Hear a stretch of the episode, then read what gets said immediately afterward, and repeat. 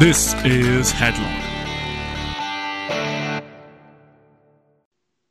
Hallo und herzlich willkommen, liebe Freundinnen und Freunde der gepflegten Wrestling-Unterhaltung. Ich begrüße euch zu einer weiteren Ausgabe von Headlock, dem Pro Wrestling Podcast.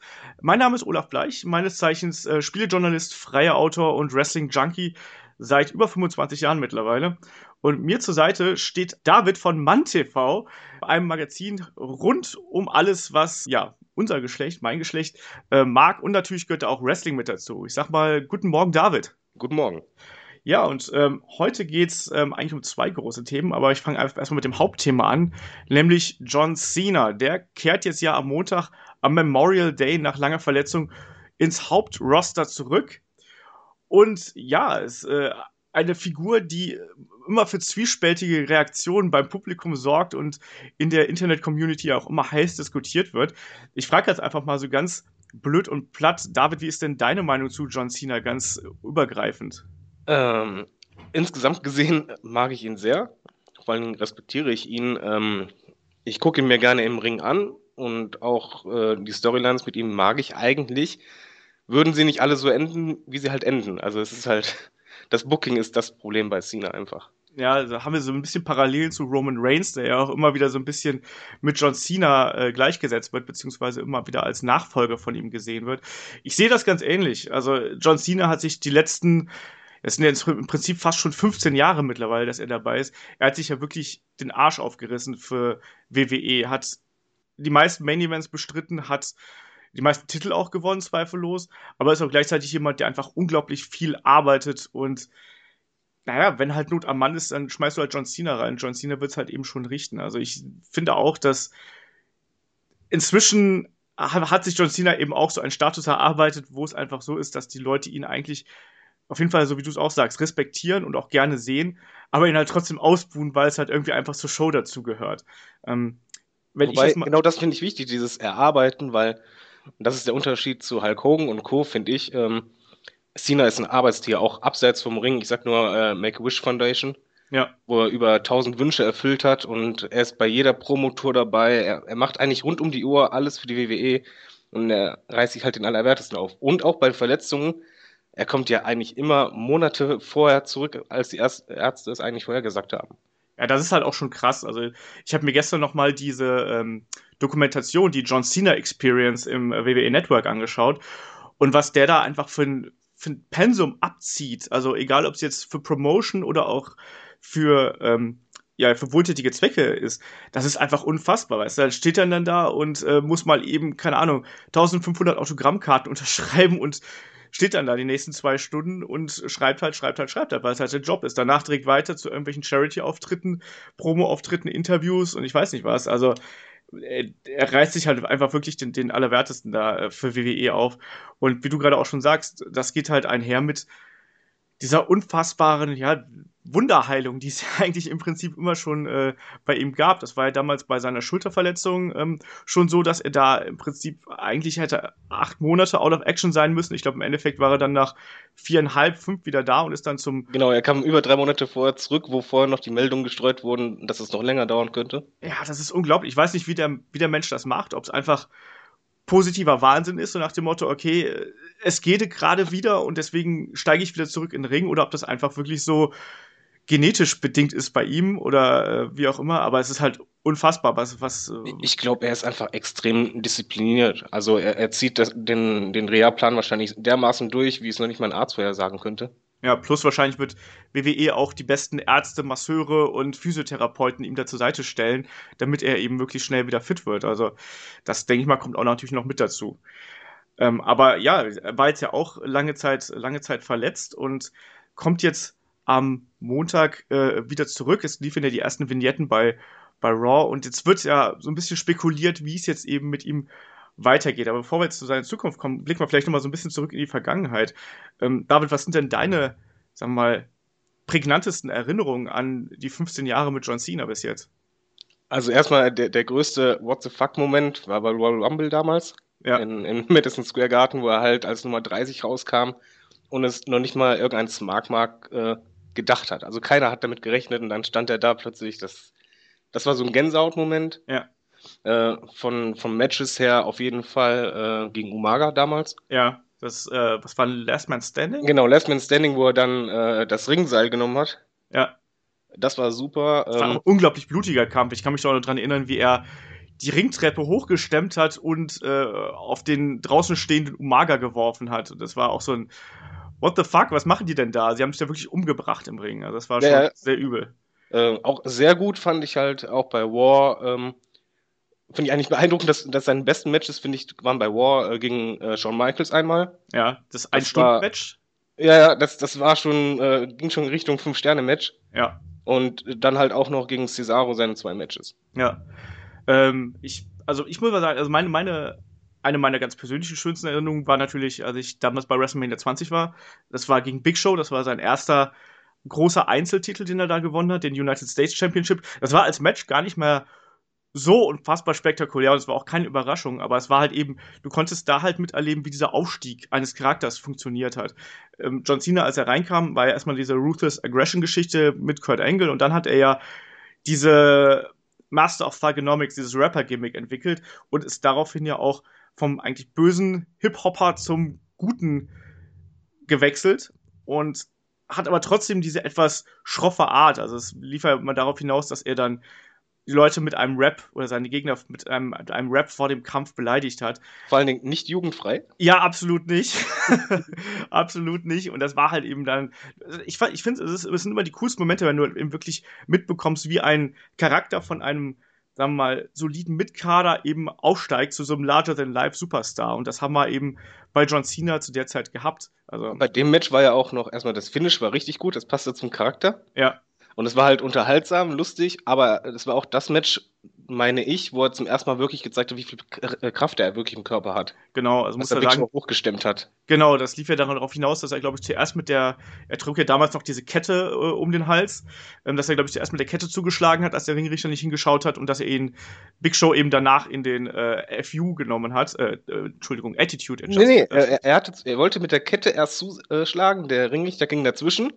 Er hat die Kette so beiseite geworfen, dass der Ringrichter Richtung Kette lief und hat dann seinen ähm, Schlagring quasi angezogen. Ach, stimmt, so war das, genau, stimmt, du hast recht. Und da hatte der noch vorher dies, diesen Blick gemacht in die Kamera, was halt super war. Ja, ja, ja, ja, stimmt, aber es, es war halt auch eine unglaublich beeindruckende Aktion, einfach wie er den dann Big Show dann auf die Schultern genommen hat und dann eben äh, den, den Attitude Adjustment äh, verpasst hat. Das war halt schon super. Ich ähm, erinnere mich auch noch ganz gerne zumindest an die, naja, an die Geburt von The Nexus zurück, was ja auch damals eigentlich eine coole Aktion bei Raw damals war. Ähm, aber einfach, weil Du es reißt gerade Wunden auf. ja, also ich, ich, ich, sag nur, ich sag nur die Geburt. Die Geburt war super, alles, was danach kam, war halt ziemlich kacke. Aber dieser Moment, wo äh, The Nexus zum ersten Mal aufgetaucht sind und komplette das Raw-Stage auseinandergenommen haben, der war schon cool, oder nicht? Äh, der war super. Ich fand auch die Storyline an sich war, war gut. Es war halt einfach nur, dass er dann Nexus bei einem Pay-Per-View-Match dann zerstört hat. Das war halt. Genau, das ist halt das Bittere an der Sache, dass da im Prinzip WWE das Vertrauen nicht in die neuen Talente gesetzt hat, sondern, naja, dann auf Nummer sicher gegangen ist und John Cena halt eben, naja, die Nexus platt hat machen lassen im Prinzip. War das nicht auch das erste Mal, dass er richtig auf äh, CM Punk traf? Äh, das kann sein, ja. Das war auf jeden Fall, der, das war ein Raw Main Event und das war halt äh, John Cena gegen CM Punk auf jeden Fall, der dann von The Nexus unterbrochen worden ist, ja, ja. Und äh, wo du gerade CM Punk ansprichst, es ist natürlich auch, also die Fehde muss man natürlich eigentlich auch nehmen, weil das, die hat ja einfach lange Jahre dann auch geprägt, den, Summer of Punk mit diesem unfassbaren Match bei Money in the Bank und anschließend noch beim SummerSlam. Es war halt auch eine geile Zeit, also mit der, mit der Pipebomb-Promo, diese Konfrontation zwischen Punk, äh, dem Anti-Helden im Prinzip, und John Cena, dem, dem naja, sagen wir, nennen wir ihn mal Corporate Hero so ein bisschen. Das hat auch einfach unglaublich gut zusammengepasst und ist auch für mich eine der, der prägenden Erinnerungen der letzten, was war, fünf Jahre, würde ich jetzt mal sagen. Ähm, das gehört auf jeden Fall mit dazu. Was ich halt zum Beispiel überhaupt nicht ausstehen konnte, war äh, John Cenas Fehde mit The Rock. Die fand ich hochgradig, hochgradig langweilig und ganz furchtbar ätzend. Und die Kämpfe waren auch in meiner, äh, aus meiner Sicht sehr, sehr enttäuschend und da habe ich, da ich nicht mitgefühlt. Also das hat. Wobei, das lag im Ring, also John Cena ist im Ring nicht der große Techniker, aber er kann gute Matches machen. Ich glaube, das lag einfach an The Rock, das hast du gesehen. Er konnte ihn halt nicht richtig durchziehen. Absolut, das war halt auch, The Rock war einfach damals eingerostet und noch dazu ja größer und breiter als jemals zuvor, was ihm, glaube ich, auch nicht gerade gut getan hat, so rein von der Beweglichkeit her und den Möglichkeiten her. Und wenn du, ich weiß gar nicht, wie lange war The Rock nicht da? Keine Ahnung, acht Jahre, sieben Jahre, ich weiß nicht, irgendwie sowas. Ähm, wenn du dann zum ersten Mal wieder im Ring stehst, dann kann man nicht erwarten, dass man da gleich den Five-Star-Main-Event abliefert. Aber für mich hat auch einfach diese Fehde nicht 100% funktioniert, also auch von der, sowohl von der Kommunikation mit den Zuschauern her, als auch was die beiden Wrestler im Ring angeht. Also John Cena ist sicherlich jemand, der mit den entsprechenden Leuten wirklich sehr, sehr gute Matches abliefern kann. Also ich denke nur, wie gesagt, CM Punk ist ein Beispiel, Daniel Bryan ist ein anderes, auch viele Matches gegen, gegen Randy Orton oder Batista oder ich habe keine Ahnung was. Äh, der gehört zu den Leuten, die, wenn wirklich alles zusammen passt, zum einen also ein Big Match-Feeling kreiert, was ja längst nicht alle äh, Main, Main Eventer schaffen bei WWE. Zum anderen aber auch, ja, die, auch einfach spannende und gut aufgebaute Matches ab, äh, ab, abreißen kann einfach. Und ähm, das, das genau, ich glaube, da ist das auch ein bisschen das Problem, finde ich zumindest in den letzten Jahren, äh, dass Cena halt ähm, seit Punk eigentlich keine richtig gute Fehde hatte, die zu ihm passte und er auch sich nicht so zeigen konnte. Also er ist halt ähm, dadurch, dass er halt das meiste Merchandise verkauft, ist er sehr limitiert auf seine Catchphrases und auf immer diese Wiederholung. Es wiederholt sich, wiederholt sich, wiederholt sich. Mhm. Das ist halt das Problem, was auch die Leute nicht mehr äh, sehen wollen. Die wollen ja schon Cena sehen, aber ja, wenn die halt anfangen mit Boring während der Promo, weil die einfach genau wissen, was kommt oder same old shit. Ja. Es ist halt, ja, als wenn die halt jede, jede äh, Promo immer gleich abziehen nach demselben Skript. Ja, der Charakter steht halt still jetzt seit Jahren. Und das schadet eben auch den Leuten, mit denen er dann fädet. Also es ist ganz egal, wenn wir jetzt zurückblicken. Also er hat gegen den Bray Wyatt gefädet und es war Murks. Er hatte gegen den Rusev gefädet. Das lief am Anfang noch ganz okay, ähm, wo er dann ja auch mal verloren hat. Ähm, aber danach ist Rusev dann ja mehr oder weniger begraben worden. Genauso ähm, bei Kevin Owens war es ja auch sehr grenzwertig. Also der hatte auch, der, der hatte, hat John Cena zwar zuerst verloren, den ersten Kampf, ganz klar und eindeutig, und da waren alle sehr überrascht. Und danach hat er dann aber auch, glaube ich, zweimal bei Pay-Per-Views gewonnen und ist dann wieder als, als Sieger aus der Fehde rausgegangen. Und es hat im Prinzip, naja, es hat jetzt nicht Owens geschadet, aber ich sag mal, wenn die Fehde ein bisschen ausgeglichener abgelaufen wäre, vielleicht mit zwei, sagen wir, vielleicht mit, mit einem Unentschieden dazwischen oder sonst irgendwas, dann hätte, glaube ich, Owens auch noch einen viel leichteren Stand gehabt in der, in der jüngeren Vergangenheit, oder? Ähm, ich denke schon. Wobei ich mich bei Cena halt frage, das ist das einzige Mysterium, was halt irgendwie keiner weiß, wie John Cena Backstage ist. Ob er halt äh, selber bestimmt, dass er die Leute nicht overbringt ja. oder ob er die eigentlich overbringen will, aber äh, das Office sagt, nee, du bist unser Top-Babyface, du musst am Ende jede Fehde gewinnen. Ja, das ist merkwürdig, oder? Das ist eigentlich, man bekommt von vielen Wrestlern so ein bisschen die äh, Backstage-Attitüde mit, aber bei John Cena halt irgendwie gar nicht. Also das, das sind immer reine Spekulationen der Internetfans, dass die halt sagen, nein, John Cena äh, bringt keinen over und äh, weigert sich, sich hinzulegen und so. Aber eigentlich bekommt man sowas gar nicht mit, ob das eventuell sogar von ganz oben bestimmt ist und John Cena würde mehr machen. Man weiß es nicht, oder? Genau, also vom Charakter her könnte ich mir schon vorstellen, dass er Leute overbringen will. Aber das ist dann immer am Ende, dass er halt doch nicht klappt. Ich weiß es nicht. Äh, ich ich traue ihm halt nicht zu, dass er wie halt äh, Hogan oder so sein Ego komplett durchzieht. Das glaube ich halt auch nicht. Also ich habe gestern bei dieser äh, Experience hat er halt, also er betont ja auch immer, dass es, dass er eigentlich auf den nächsten wartet, der die, diese, diesen Schritt nimmt nach ganz oben und sich eben ebenso den Arsch aufreißt, wie, wie er das macht. Ist natürlich dann die Frage, ob er vielleicht da auch selber extrem hohe Ansprüche an den Nachwuchs stellt und vielleicht da sein, sein Wort auch äh, irgendwie in die, in die Waagschale wirft und sagt, okay, nee, also der und der hat sich jetzt vielleicht nicht so in den Vordergrund gedrängt. Ich bin mir nicht ganz sicher und dass das dann eben vielleicht auch beim Booking irgendwie Einfluss haben könnte. Also wo er auf jeden Fall Fan von ist, was man ja gehört hatte, war Cesaro. Mm, ja. Und das hatte man auch gemerkt, dass plötzlich Cesaro halt äh, Kämpfe gegen John Cena hatte, obwohl er eigentlich in der anderen Karte noch war. Ja. Ähm, ich denke schon, dass das von Cena ausging, aber er wahrscheinlich eher gebremst wird. Also er sieht, glaube ich, schon in manchen Leuten, was die wirklich können, möchte die pushen. Er war ja auch ein Befürworter von Daniel Bryan damals, Backstage. Ähm, ja. ja, ich denke mal, das Office ist einfach sehr stark und er ist halt der Topstar und ich glaube, er ist einfach auch so loyal, dass er dann auch sagt, okay, ich, ich mache das, was für die Company am besten ist, weil das macht er ja Tag ein, Tag aus. Ja, ja das ist, das ist halt eben, glaube ich, auch genau das Wort, was John Cena wirklich äh, am besten beschreibt. Ich glaube, das ist wirklich loyal und eben er lebt das auch, was, was er da macht. Also ähm, aber es, es, ist halt schwierig. Ich finde, er ist halt so als Mensch gar nicht richtig greifbar im Vergleich zu vielen anderen Wrestlern, auch bei WWE. Also ich finde, er ist halt wirklich, er ist wirklich noch eigentlich so, so, eine Figur, die könnte auch genauso gut noch Anfang der, der 90er funktionieren, weil er eben einfach so über allem steht eigentlich, oder? Ähm, ja, er, er ist, glaube ich, derjenige, der am ehesten an Herr Hogan von damals erinnert. Ja. Äh, der über allem steht und ich glaube auch, es ist auch egal bei John Cena, welchen Titel er trägt oder ob er überhaupt einen Titel trägt. Er ist halt einfach immer im Spotlight von allen. Ja. Und ähm, damit können wir dann vielleicht mit den Titeln auch gleich mal zum aktuellen Geschehen. Ähm, Montag kehrt John Cena zurück. Und bevor wir dann zu dem Brand-Split kommen, äh, was ist denn dein Tipp? In welcher Rolle kehrt er zurück? Also ich habe ja vor einigen Wochen noch gemutmaßt, dass John Cena eventuell gleich gegen Rusev antreten wird und sich den US-Titel wieder zurückholt. Äh, meinst du, meine Prognose geht in Erfüllung? Ich, ich glaube, genau das wird kommen. Also ich, ich glaube nicht, dass sie ihn direkt in Main Event pushen, weil ähm, Roman Reigns ist da. Das heißt, den würden sie in dem Moment komplett auseinandernehmen. Und die wollen ja den US-Title wieder ein bisschen pushen und dass Cena quasi aus dem Main Event raus ist, aber trotzdem halt um einen Titel kämpft. Ähm, das, wovor ich nur ein bisschen Angst habe, dass er halt wiederkommt und dann Rusev zerstört und den Titel hat und äh, ja, dann wieder stagniert im Grunde genommen. Also er, kommt dann wahrscheinlich jetzt wieder zurück als der, der Kämpfer, der jetzt sich gegen alles wehren möchte und ja, kennen wir ja.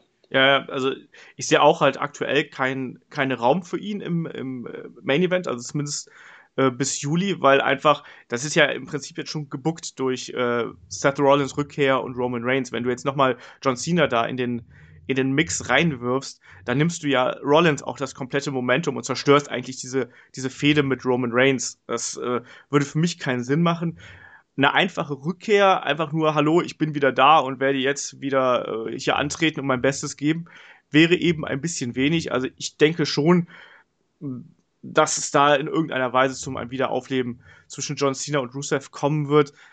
Sei es vielleicht auch nur so, dass John Cena sein Hallo, ich bin wieder da Promo hält und dann wird er hinterrücks von Rusev attackiert und dann gibt es bei Money in the Bank das Title-Match zwischen den beiden. Also mal abwarten, aber ich, ansonsten sehe ich derzeit keinen Platz eigentlich für John Cena und das ist ja eigentlich auch so ein bisschen merkwürdig, allein dadurch, dass jetzt auch so viele Leute wieder von der, von der verletzten Liste wieder zurückkehren. Ich meine, wir hatten jetzt Seth Rollins, Randy Orton soll auch bald wiederkommen, John Cena, Cesaro ist wieder da. Eigentlich ist das Roster eben komplett voll und für viele sind auch einfach schon die Fäden da. Und damit kommen wir dann vielleicht auch zu dem ganz aktuellen Geschehen. Ähm, WWE hat vollkommen überraschend angekündigt, dass es wieder eine Brand äh, äh, Extension geben wird. Das heißt, äh, SmackDown wird ab dem 19. Juli live im USA Network laufen und bekommt ein eigenes Roster. Das hat es zuletzt, also das hat zum ersten Mal 2002 gegeben. Damals einfach aus dem Grund, weil ja damals die ganz viele Wrestler von WCW und ECW rübergekommen sind. Da hat man dann die Roster voneinander getrennt und eben in zwei, ähm, in zwei Brands aufgeteilt, also in zwei Marken. Einmal war es Raw, andere war es SmackDown. Und ich habe mir gestern diese ähm, betreffende Raw-Show, wo der ähm, Draft, also der, die Verteilung der Wrestler stattgefunden hat, habe ich mir gestern nochmal im WWE Network angeschaut. Und das war auch äh, recht lustig. Man muss dazu sagen, damals war ja Raw noch zwei Stunden lang, das heißt, das war auch ein bisschen kurzweiliger. Aber es war halt ganz witzig, weil damals wurde Raw von Ric Flair geführt und SmackDown von Vince McMahon. Und die beiden haben sich dann über die gesamten, naja, anderthalb Stunden, die es dann ohne Werbung waren, ähm, gebettelt und haben sich gegenseitig die Leute abgeknöpft. Und damals gehörten unter anderem auch noch naja, so Menschen wie ähm, The Rock, ähm, Hulk Hogan oder auch die NWO halt eben zum Roster. Das war dann eben schon ganz unterhaltsam. Äh, hast du es damals verfolgt eigentlich? Äh, ja, sogar sehr gerne, um ehrlich zu sein, weil die Draft-Lotterie war halt mh, mm, schon so, dass ich mich nicht habe spoilern lassen. Und es gab da halt einfach äh, richtig viel Spannung, gerade gegen Ende der Sendung, wenn es dann darum ging, Main Eventer konnte die Sendung wechseln. Und es war halt doch sehr strikt getrennt. Und ähm, das, das hatte einfach schon was, wenn, keine Ahnung, Wendy Orton plötzlich für ein Jahr äh, von Raw zu SmackDown wechseln musste und ähnliches. Äh, darauf freue ich mich auch eigentlich sehr, wenn ich äh, ehrlich sagen soll, am, fast schon am meisten, weil diese Draft-Lotterie, die macht einfach so viel möglich. Und auf einem Schlag sind Fäden beendet und neue Fäden können äh, beginnen oder Topstars treffen aufeinander, die vorher halt ein Jahr nicht aufeinander trafen.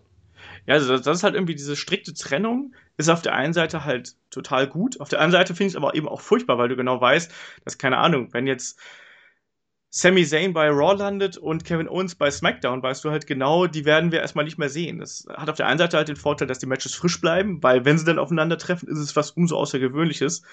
Aber auf der anderen Seite muss man da eben auch ein bisschen Geduld haben.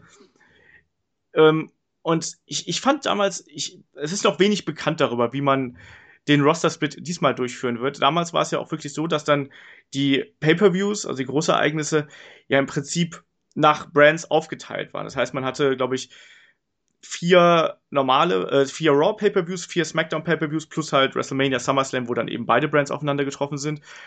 Ähm, das fand ich damals schon ein bisschen problematisch, weil dann gerade die SmackDown Pay-Per-Views auf lange Sicht eben ein bisschen, ein bisschen hinterherhinken. Also Raw wurde da auch immer ein bisschen bevorteilt, was die Wrestler-Auswahl angeht und ich hoffe, dass man das diesmal besser hinbekommt, dass es einfach ein bisschen besser verteilt ist. Also ich, ich glaube schon, allein dadurch, dass sie halt auf Pay-Per-View-Geld nicht mehr so äh, angewiesen sind durch das Network, denke ich mal, dass die, die Pay-Per-Views nicht mehr trennen werden, sondern eher gemischte Pay-Per-Views machen werden. Ja, das macht ja auch Sinn in irgendeiner Form.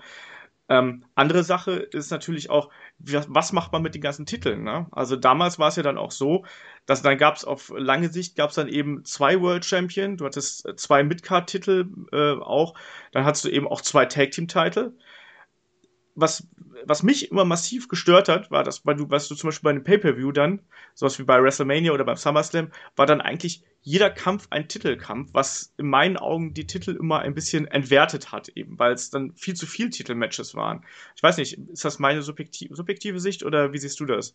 Äh, ich sehe es genauso. Ich, ich, also Gerüchten zufolge soll es ja so sein, dass äh, jedes Brand wieder einen ähm, Main-Event-Titel bekommt. Ja. Ähm, und dazu dann noch Intercontinental und US-Title aufgeteilt werden.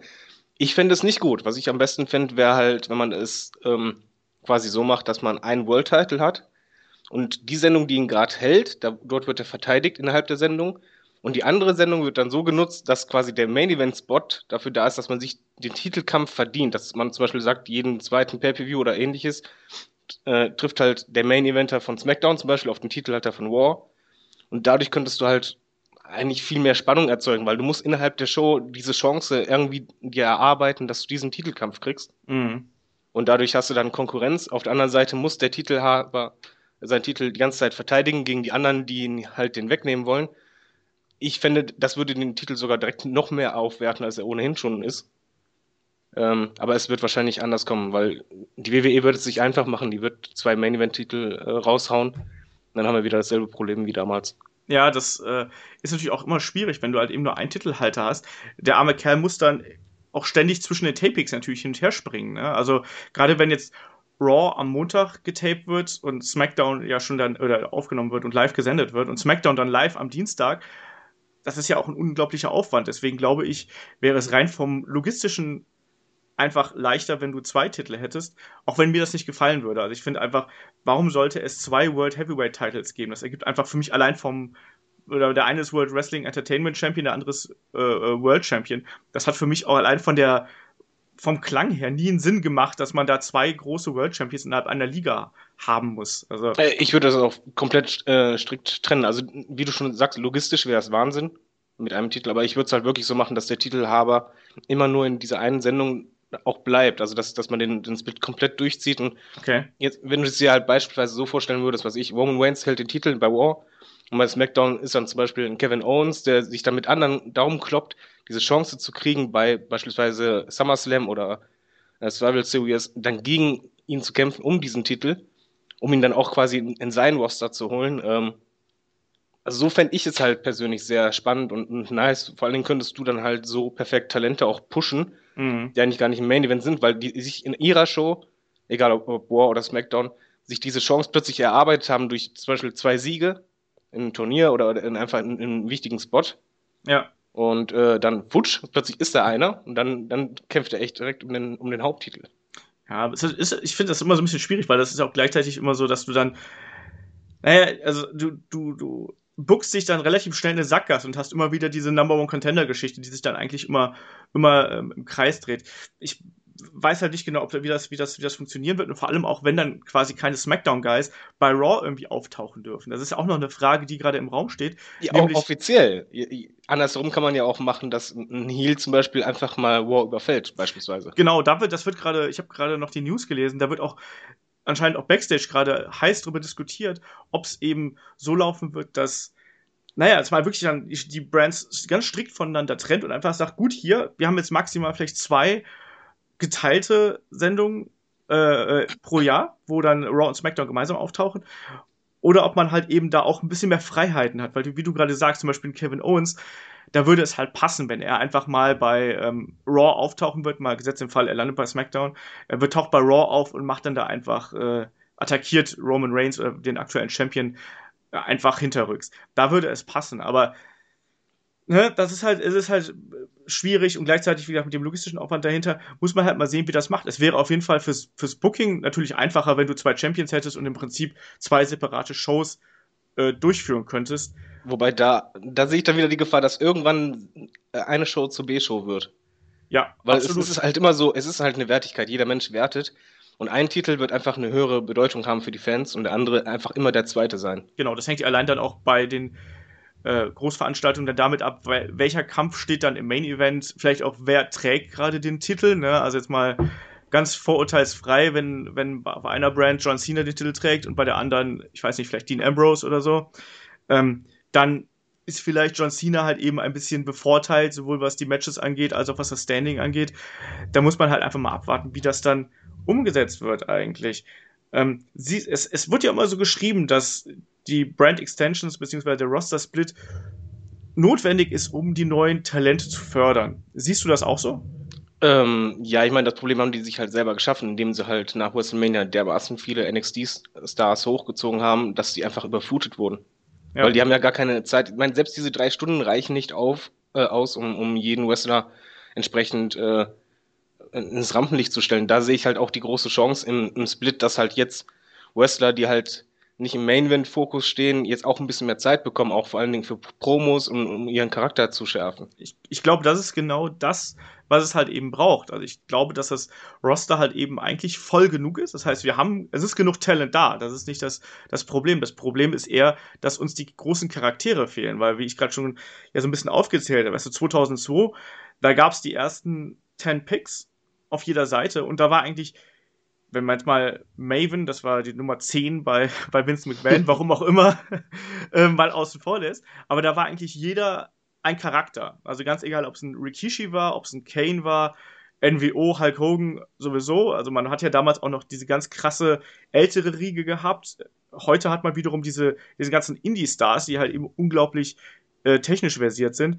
Und ich glaube, was halt eben heute fehlt, ist so ein bisschen der Charakteraufbau, dass du einfach weiß, wer steht da im Ring, was sind dessen Motive und weshalb muss ich den eigentlich gut finden. Also ja, das lag ja daran, dass man auch gar keine Zeit dafür hatte. Weil die, die NXT-Stars, die haben ja im Grunde genommen einfach nur jede Woche Match für Match gemacht. Genau. Hatten gar keine richtige Fehde, weil logischerweise die Top-Stars, die waren halt in allen Sendungen immer vertreten, hatten da ihre Storylines, die wurden auf beiden Sendungen übertragen, durchgezogen. Und genau da, da sehe ich halt jetzt einfach diese große Chance, dass halt jetzt gerade diejenigen, die bislang meistens nur Matches hatten, jetzt wirklich eine, eine Storyline erhalten. Wobei ich da gerade am wichtigsten finde, eigentlich nur eine, eine Randnotiz, dass es halt zwei verschiedene Writing-Teams geben soll. Ja. Die sollen getrennt voneinander agieren, was ich halt sehr wichtig finde, weil dadurch musst du halt, keine Ahnung, wenn du eine Fehde jetzt zwischen Owens und Cesaro bookst und die Story dazu schreibst, musst du gar nicht darauf achten, welchen Einfluss hätte das auf Roman Reigns, weil der ist ja dann in der anderen Sendung. Ja.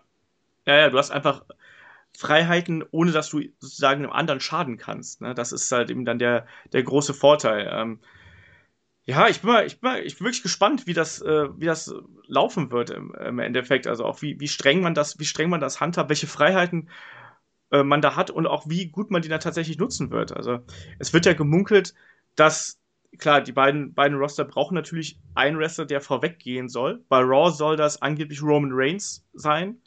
Wird ja auch passen, so ein bisschen. Aktuell, das, aktuelle Champion ist so lange jetzt aufgebaut worden, den jetzt ähm, quasi dauerhaft zu SmackDown zu schieben, die ja noch, finde ich auch nach meinem persönlichen Befürhalten, ja auch immer so ein bisschen wie die B-Show wirkt, muss man halt einfach so sagen, gerade auch wie so wie es die letzten Wochen und Monate gelaufen ist, wo es ja eigentlich eine bessere äh, Rekapitulation von Raw gewesen ist, plus eigentlich nochmal dieselben Matches von Raw. Deswegen hat SmackDown da, finde ich, schon so ein bisschen ein Standing-Problem.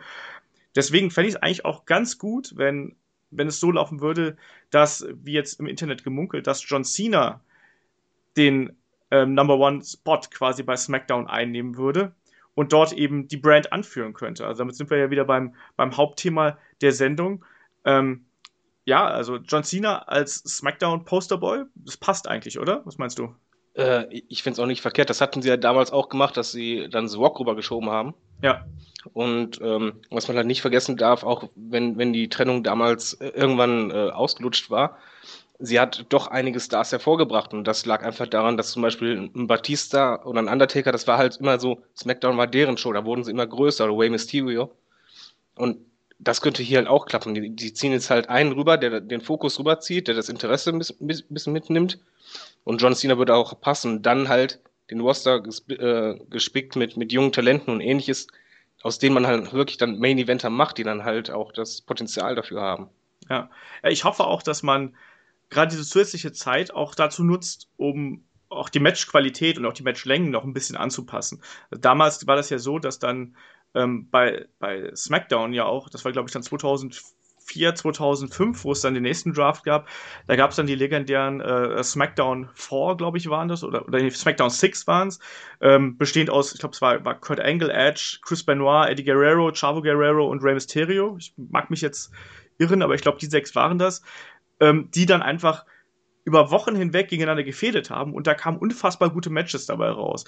Und sowas kann ich mir beim aktuellen Talent eigentlich auch total gut vorstellen. Weiß ich nicht, Sami Zayn, Kevin Owens, AJ Styles, pack noch ein, zwei weitere äh, mit dazu und schon hast du halt eine geile Riege, die einfach immer wieder tolle Matches, egal ob in Tag Teams, Einzel oder vielleicht auch Triple Threat, was auch immer, gegeneinander äh, liefern kann und wo du einfach über die Leistung im Ring, und natürlich Cesaro gehört natürlich auch dazu, ähm, über die Leistung im Ring einfach den Leuten die ähm, Wrestler näher bringen kannst, als es vielleicht vorher der Fall war. Äh, das Lustige ist, du denkst genau an dieselben Wrestler wie ich, wenn du an, an, an SmackDown denkst. Ähm, ich glaube, das liegt daran, damals hatten die es ja so gemacht, dass bei War ähm, waren quasi die Big Guys. Genau, ja. Also die, die, die muskulösen, die großen und ähnliches. Und bei SmackDown immer die, die eher technischen. Ja. Mit ein paar Ausnahmen natürlich, was auch wichtig ist. Äh, aber ich glaube, hier könnten sie es genauso machen und gerade mit den NXT-Stars äh, könnte da richtig was wuppen. Also dann ist halt War einfach die Sendung, wo es halt um Promos geht, um, um, um die Big, Big Guys und dann halt SmackDown wirklich technisch, wo dann halt auch die, die Fans, ähm, die halt kein NXT gucken, sich immer mehr an die Stars gewöhnen können. Ja, es ist halt irgendwie merkwürdig, ne, dass man gleich so dieses, dieses Klischee im Kopf hat, dass man eigentlich SmackDown zu so einer Art ich sag's jetzt mal, WWE Independent Show irgendwie machen würde, während bei Raw halt immer dieses, naja, dieses Big Show-Feeling irgendwie so im, im Fokus stehen würde, oder? Wen würdest du denn dann, mal gesetzt im Fall, man würde das so machen, dass man halt AJ Styles und so weiter und so fort alle zu SmackDown packen würde, wen würdest du denn dann zu Raw packen? Also mal abgesehen von Roman Reigns. Äh, schwierig, also bei Raw sehe ich dann halt wirklich so äh, Triple H, Seth Rollins würde ich auch noch da sehen. Ja. Ähm, wenn Undertaker halt noch ein Match macht, dann eher. Brock Lesnar ist klar War, also den könnte ich mir bei SmackDown einfach nicht vorstellen. Ja, ja, ja der, ich glaube, der will auch gar nicht zu SmackDown dann. Äh, eben. ich ich würde dann wahrscheinlich noch ein bisschen die Tag Team Division und die äh, Women's Division, die sollen ja nicht gesplittet werden. Ja. Ähm, ich denke mal, die werden primär bei War ausgetragen. Ja. Äh, das kann ich mir halt noch gut vorstellen. Gute Frage. Wen stelle ich mir da, da, vor? Das ist schwierig. Also ich denke halt immer bei War direkt an, an Big Mans, aber nur Big Mans geht halt auch nicht. Ja, und vor allem, ich glaube, The Miss ist zum Beispiel auch ein Kandidat für War. Bitte wer? The Miss. Ja, absolut. Ja, ja, das, das stimmt. Ähm, vielleicht auch mit dem IC-Belt halt noch eben da drüben. Genau. Ähm, ich glaube, es würde auch, wo du sie gerade auch angesprochen hast, ich glaube, es würde auch den Damen echt gut tun, wenn die halt eben geballt bei einem Brand wären, oder? Also entweder bei Raw oder vielleicht bei SmackDown ich sehe die tatsächlich auch eher bei Raw, einfach weil sie dann so ein bisschen mehr im Rampenlicht noch stehen könnten. Und ich denke, dass allein dadurch, dass die Show ja auch länger ist, hat man da auch ein bisschen mehr Luft, um vielleicht nicht nur ein, keine Ahnung, vier Minuten Damen-Match zu zeigen, sondern auch ein bisschen mehr dazu machen. Also, wo würdest du die Damen hinpacken? Ähm, ich würde es auch bei War machen. Vor allen Dingen, äh, dann wäre Zeit genug, um halt nicht nur eine Frauenfehde zu haben, sondern direkt zwei. Weil ja. das ist ein bisschen momentan das Problem, weil die, die fokussieren sich ja bei den Diven aktuell immer nur auf eine Fehde. Ja. Und dadurch sind die anderen im Grunde genommen außen vor. Die, die verlieren auch das Rampenlicht, was ich halt schade finde. Und so kann man dann halt auch wirklich diesen Charakteren Tiefe vergeben. Ja, das stimmt. Ähm, momentan, ich, ich habe auch aktuell das Gefühl, so ein bisschen, dass die, ich glaube, das haben wir schon in, der, in einer früheren Ausgaben gesagt, dass die Damen halt auch extrem auf der Stelle treten und das auch so ein bisschen so ein bisschen immer noch die Tiefe fehlt, irgendwie, was, was so die, ähm, was so das, das, das latest Roster einfach angeht. Also das sind einfach nicht genug und genug, die irgendwie aufgebaut sind, als dass man da wirklich was Interessantes drumherum aufbauen könnte. Also, ich meine, Sascha Banks war jetzt verletzt, irgendwie Becky Lynch ist auch irgendwie so ein bisschen untergegangen. Paige äh, macht sich momentan nur mit ihrer äh, Beziehung zu Alberto Del Rio irgendwie einen Namen im Internet. Wobei sie wahrscheinlich äh, selbst zu verantworten hat, dass sie im Dockhaus ist. Ja. Wenn, wenn man an WrestleMania denkt, äh, wo sie sehr ähm, teilnahmslos im Ring stand und man ihr klar ansah, die hat gar keinen Bock. Ja, es ist halt merkwürdig, oder? Also, woran liegt das auf einmal? Äh, ich glaube einfach, die, die Erwartung, es hieß ja Demon Revolution, ähm, die war sehr hoch, man war auf dem richtigen Weg, aber ging dann im Grunde genommen wieder zurück zu den, zu den alten Wegen und das war das Problem. Okay, ja. Ich befürchte es halt auch. Also aktuell, wie gesagt, es stagniert und man hat irgendwie. Ja, es hat sich eigentlich nicht so viel geändert, ne? Also von wegen Damen als echte Athleten mit langen Matches und so. Und dann hast du halt eigentlich immer noch beim Pay-Per-View halt einen äh, 8-Minuten-Kampf oder 9-Minuten-Kampf, der halt eigentlich so wrestlerisch eher mau ist und dazwischen hast du dann eben irgendwelche, naja, ein bisschen kleinere Segmente dann eben mit Ric Flair noch dazwischen, den sie jetzt zum Glück, also ich sag wirklich zum Glück, ähm, aus den Shows jetzt geschrieben haben, damit Charlotte endlich so ein bisschen alleine dastehen kann und sich auch selbst etablieren kann. Das, äh, Wobei die Art und Weise schon ähm, grenzwertig war. Inwiefern? Wieso? Ja, die, die haben ja sehr Persönliches äh, in der letzten Promo eingebaut und man hat ja selbst Charlotte gesehen, dass die mit den Tränen kämpfen muss, obwohl es eigentlich eine Heal-Promo sein sollte. Ja, das stimmt. Aber ähm, sie ist eine Flair, weißt du, die kämpfen doch immer mit den Tränen. Äh, das ja, aber ich, ich glaube, äh, dass das Whiting-Team, das geht einfach zu sehr äh, in diese persönliche Schiene bei, bei denen, weil ihnen halt nichts einfällt. Das merkst du einfach. Weil es ja. ist einfach sehr, sehr durchgelutscht, sehr vorhersehbar auch. Ähm, was ich schade finde, weil man das Potenzial ist, ist riesig. Generell deswegen ist der Roster-Split auch meiner Meinung nach das Richtige. Das Potenzial ist so groß wie noch nie. Also allein die Anzahl der guten Wrestler, wirklich guten Wrestler, die ist so groß. Ich glaube, das gab es noch nie bei WWE. Ja, das, das stimmt schon.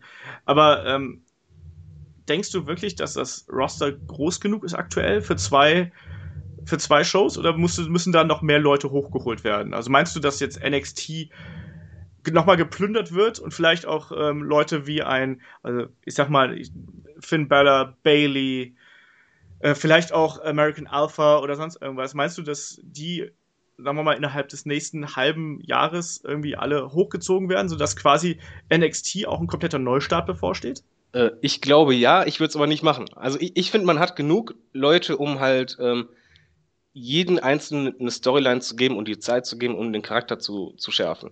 Und genau das ist ja das Problem, was halt nicht möglich ist. Und wenn die jetzt noch mehr nach oben holen, dann hat man wieder diesen Zeitdruck. Mhm. Ähm, ich, ich denke schon, dass man genug Leute hat und selbst wenn welche verletzt ausfallen, dann ist es einfach der Moment, wo ich dann sagen würde als Booker, okay, dann gebe ich denen jetzt halt zehn Minuten mehr bei der Promo. Ja, ja, es ist halt, äh, es, es bleibt nach wie vor die Frage auch, wie, wie viel Geduld hat man mit, gerade mit den jungen Leuten. Also man liest jetzt ja schon, dass zum Beispiel in Apollo Crews nicht gerade das beste Standing hat, weil man halt eben das Gefühl hat, dass er halt eben mit der, mit der Crowd nicht klickt, was in meinen Augen daran liegt, dass man halt nicht genau weiß, wer ist das eigentlich, außer dass er ein Superathlet ist.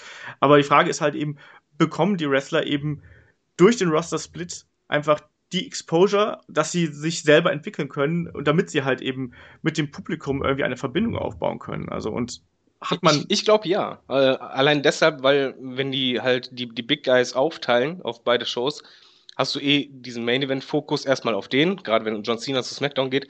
Und dadurch sind die, die in der Midcard sind oder Undercard, die haben ein bisschen weniger Druck, aber mehr Zeit. Ja. Also ich glaube schon, dass die, die Kombination ähm, viel bringen kann, wenn man es richtig macht. Ja, wer, wer sind da die Leute, bei denen du denkst, so ja, also der, die könnten am ehesten vom Roster-Split profitieren, also von mehr Zeit und äh, längeren Matches? Ähm, ich, ich, ich denke auf jeden Fall äh, erstmal Apollo, gehört klar dazu. Ja. Generell ähm, die aktuell halt die, die äh, Intercontinental-Fehde, also die, die drei Jungs außer The Miss halt, ähm, die könnten dadurch profitieren. Ich finde halt äh, generell, ähm, wie soll man sagen, auch ein Sami Zayn, der ist jetzt schon sehr stark. Im Ring ist er so, eh super, aber einen richtigen Charakter hat er für mich noch nicht. Also ich kann mir jetzt zumindest nicht vorstellen, dass er jetzt eine 20-Minuten-Promo hält. Nee. Und das geht mir halt bei, bei mehreren Western so, dass man eigentlich pauschal sagen kann, eigentlich könnte jeder da, davon profitieren. Selbst ein AJ Styles finde ich, dass er noch viel mehr Profil erhalten könnte. Mhm. Das wäre bei SmackDown der Fall, wo man ihn zum Beispiel ähm, wirklich in dem Main Event pushen könnte, als Anführungszeichen den Sie SmackDown Guy. Ja. Was halt bei War nicht möglich ist, weil er halt gegen Roman Reigns und, und Co. aktuell, Anführungszeichen, vom Booking her abstinkt. Ja. Glaubst du, dass äh, bekannte Tag-Teams gesplittet werden? Das gab es beim ersten Roster-Split ja so, da wurden die Dudleys ja aufgeteilt. Also siehst du zum Beispiel, äh, was ich mir super gut vorstellen könnte, ist, dass man tatsächlich die Dudleys wieder splittet, genauso wie es vor 14 Jahren der Fall war. Und dass man dann bei Raw, äh, bei, bei Raw oder bei SmackDown halt eben die Rückkehr des Bully Rays äh, sehen wird, den wir ja bei TNA gesehen haben, der ja absolut fantastisch war. Also glaubst du, dass vielleicht auch gerade so eingefahrene Take-Teams da aufgeteilt werden, sodass man sagen kann, okay, der eine geht halt den, einen Weg bei der einen Brand, der andere bei dem anderen. Und dann haben wir wieder die Martin Jannetty, Shawn Michaels Konstellation. Ähm, ich, ich sag mal so rum, wir haben eigentlich nicht so viele Tech-Teams, die halt alt eingesessen sind. Das ist ein bisschen das Problem. Bei, bei Bully Way und Co. ist es was anderes, weil die haben eh schon ihr Profil. Da kann man das machen. Aber ähm, hm, bei den anderen, wenn ich mir das halt vorstelle, wen sollten sie splitten? Die leben momentan nur davon, dass sie zusammen sind. Ich weiß, bei den Usos ist es so. Ja, das stimmt. Gut, die Usos einzeln wäre ja auch, wird ja gar keinen Sinn machen. Ja, ja eben. Also, das, und das zieht sich ja momentan bei den, bei den Teams auch ein bisschen durch. Ja, was ist mit, mit Enzo und Cass? Cass? Es wäre viel zu früh. Also, also äh, Cass hat halt schon Potenzial. Enzo finde ich bärenstark vom, vom Charisma her. Aber bei den beiden ist es halt, die sind so frisch dabei und, und die fangen jetzt gerade an, over zu werden ich finde, das ist noch, noch äh, ganz am Anfang, auch wenn die Reaktionen groß sind. Ich glaube, da ist noch viel mehr möglich. Und dem würde es eher was bringen, wenn die jetzt noch ein Jahr zusammenbleiben und dann der Split. Ja, äh, ich denke auch, dass es für. Äh, ich, ich finde Cass super und ich finde es auch überraschend, wie gut er mit der Crowd funktioniert. Ich finde sein Finisher diesen Empire Elbow nach wie vor ein bisschen lahm als, als Finishing Move. Ich hoffe, da ähm, setzen sie dann doch eher auf diesen, ähm, ich habe vergessen, wie der, wie, der, wie der Slam heißt, aber diesen, diesen ähm, Turtle World Slam, den er da halt einsetzt, dass sie da ein bisschen mehr darauf setzen, weil es einfach zu der, naja, zu ihm und zum, äh, vom, vom Typen her einfach besser passt. Ansonsten weiß ich halt auch nicht genau, wie man da. Ich fände ich fänd es interessant, mal zu sehen, was Bully Ray oder Bubba Ray, wie auch immer, was der alleine könnte, weil ich glaube, der kann mehr und ich glaube, dass Devon immer der war, der das Team zwar zusammengehalten hat, aber der als Einzelwrestler so ein bisschen weniger Appeal gehabt hat. Ansonsten hast du ja, wie du gerade schon gesagt hast, hast du ja eigentlich kaum Take-Teams, wo man jetzt sagen würde, oh mein Gott, die, wenn die jetzt gesplittet würden, huiuiui. Ähm, und du hast ja auch gerade viele neue Kombinationen. Also wenn du mal sowas siehst wie äh, äh, Fandango und Tyler Breeze oder Golden Truth oder sowas, die müssen sich ja erstmal selber einen Namen machen. Da sehe ich dann halt auch wiederum ein bisschen Problematik, wenn die Tag Team Titles quasi bei einer Show bleiben, wird es doch total schwierig, das zu bucken, oder? Allein weil es halt immer zwei Wrestler sein müssen, die die halten, dann hast du halt im, am laufenden Band diese zusammengewürfelten Teams. Ich glaube, das werden wir einfach auf, auf beide äh, Sendungen übertragen. Und dann ist es auch nicht mehr so schlimm, weil äh, dann ist mal in, in, der Woche das Team da und in der nächsten Woche ist ein anderes Team da. Außer den, den Titelhaltern. Ich glaube, das, das geht schon noch. Ja. Ähm, was ich halt am wichtigsten finde an, an den ganzen Split, ist, dass der Main Event auseinandergezogen wird. Das ja. ist das Allerwichtigste, weil es ist halt normal beim Wrestling, der Main Event, es sind immer gewisse Leute und die fäden eigentlich immer miteinander. Mal in anderen Konstellationen, aber die bleiben im Grunde genommen meistens unter sich. Und genau das wird ja dadurch aufgehoben. Wenn jetzt ein Cena zum Beispiel zu SmackDown geht und im Main Event ist, dann hat er halt eben nicht Roman Reigns und Co. als Gegner, sondern dann sind halt vielleicht mal andere dran. Da kann es halt wirklich mal eine Fehde mit Kevin Owens geben oder ähnliches. Und da sehe ich halt die große Chance, dass halt erstmal frische ähm, Fäden da sind und zum anderen halt auch vor allen Dingen Leute, die sonst nicht in diesen Main Event Spot reinkamen, weil da einfach schon alles belegt war. Ja. Ja, wo siehst du Dean Ambrose in dieser ganzen Konstellation? Siehst du ihn bei Raw, bei SmackDown und siehst du ihn gleich ganz oben in der Main Event Riege? Äh, den sehe ich auf jeden Fall bei SmackDown und auch als jemand, der das Potenzial hat, dort wieder ein bisschen frischer zu werden und äh, die Show quasi ein bisschen als, als das Face irgendwann zu übernehmen. Ja. Also ich kann mir halt gut vorstellen, SmackDown, das Brand, alles blau und er ist dann halt der Topstar da irgendwann. Warum nicht? Ich halte es auch für möglich und ich glaube, dass gerade so jemand wie Dean Ambrose davon extrem profitieren kann, einfach damit er nicht in, naja, so ein bisschen unterprivilegierten Midcard-Fäden untergeht und vielleicht, dass er da auch noch ein bisschen mehr Zeit hat, einfach um seinen Charakter zu entwickeln, weil momentan ist es ja einfach so, ähm, dass er halt in meinen Augen ein bisschen zu eindimensional wirkt. Also er ist irgendwie dieser coole, bekloppte irgendwie, aber es, für mich fehlt aktuell da irgendwie ein bisschen was, um ihn komplett abzufeiern eigentlich. Wobei ich bei ihm sogar die Matches aktuell echt schlecht finde. Das, das kommt noch dazu. Also ich habe äh, das ja auch schon beim ähm, bei meinem letzten, bei meinem Solo-Podcast in meinem ewig langen Monolog ähm, habe ich das ja schon angedeutet, dass Dean Ambrose ja bei den letzten drei Pay-per-Views eigentlich immer den schwächsten Kampf des Abends mitbestritten hat. Ich meine, das liegt nicht nur an ihm, da gehören ja mal zwei zu, und natürlich auch noch das Booking und alles drumherum. Aber nichtsdestotrotz, also gegen Brock Lesnar war es halt eben eine Enttäuschung. Das war vielleicht nicht unbedingt der schlechteste Kampf, aber vielleicht der enttäuschendste Kampf auf der Bis auf das Finish. Was? Bis auf das Finish, was echt Katastrophe war. Ja, aber es war, der, der Kampf an sich war okay, aber du hast einfach einen viel größeren Bild ab und hast einfach viel mehr davon erwartet. Das war halt das Problem von diesem, von diesem Kampf. Und bei, bei Jericho gerade dasselbe auch. Also, ähm, im Grunde genommen, das Bild ab ist bei ihm aktuell eigentlich gut, nur vorhersehbar. Aber die Matches, ich glaube, er wird einfach streng limitiert. Also vorher, ähm, bevor er halt im Main Roster war, hat er ja auch Solo-Super-Matches abgeliefert. Ja. Also er kann es ja. Ja, absolut. Ich weiß halt auch nicht genau, woran das liegt. Also ich habe zum einen das Gefühl, dass er halt zum Beispiel mit Jericho, dass das nicht harmoniert. Also in keinster Weise, dass irgendwie deren Styles halt nicht zusammenpassen.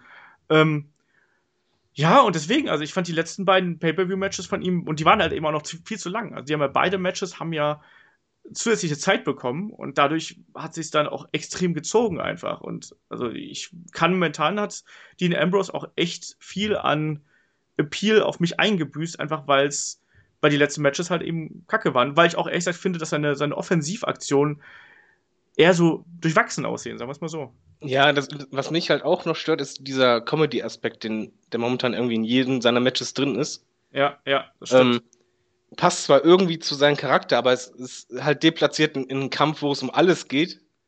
Äh, weiß nicht, also beispielsweise bei, bei WrestleMania gegen Brock Lesnar, wenn er dann irgendwie in die Kamera grinst, schwierig. Dann hätte ich mir lieber sowas vorgestellt wie, zu ihm würde halt eher was passen wie äh, bei WrestleMania Undertaker und Shane, wo Shane irgendwann sagte, hier, gib mir mehr, komm, ich bin noch da. Ja. Aber auf ernste Art. Ja. Und ich glaube, momentan wissen die Booker auch nicht wirklich, was sie mit Ambrose machen sollen oder die, die, wissen vielleicht nicht, warum er überhaupt funktioniert bei den Fans. Ja, ja, deswegen, das ist aktuell ein, ein Riesenproblem, finde ich, von, äh, von Ambrose und was sie bald mit ihm machen.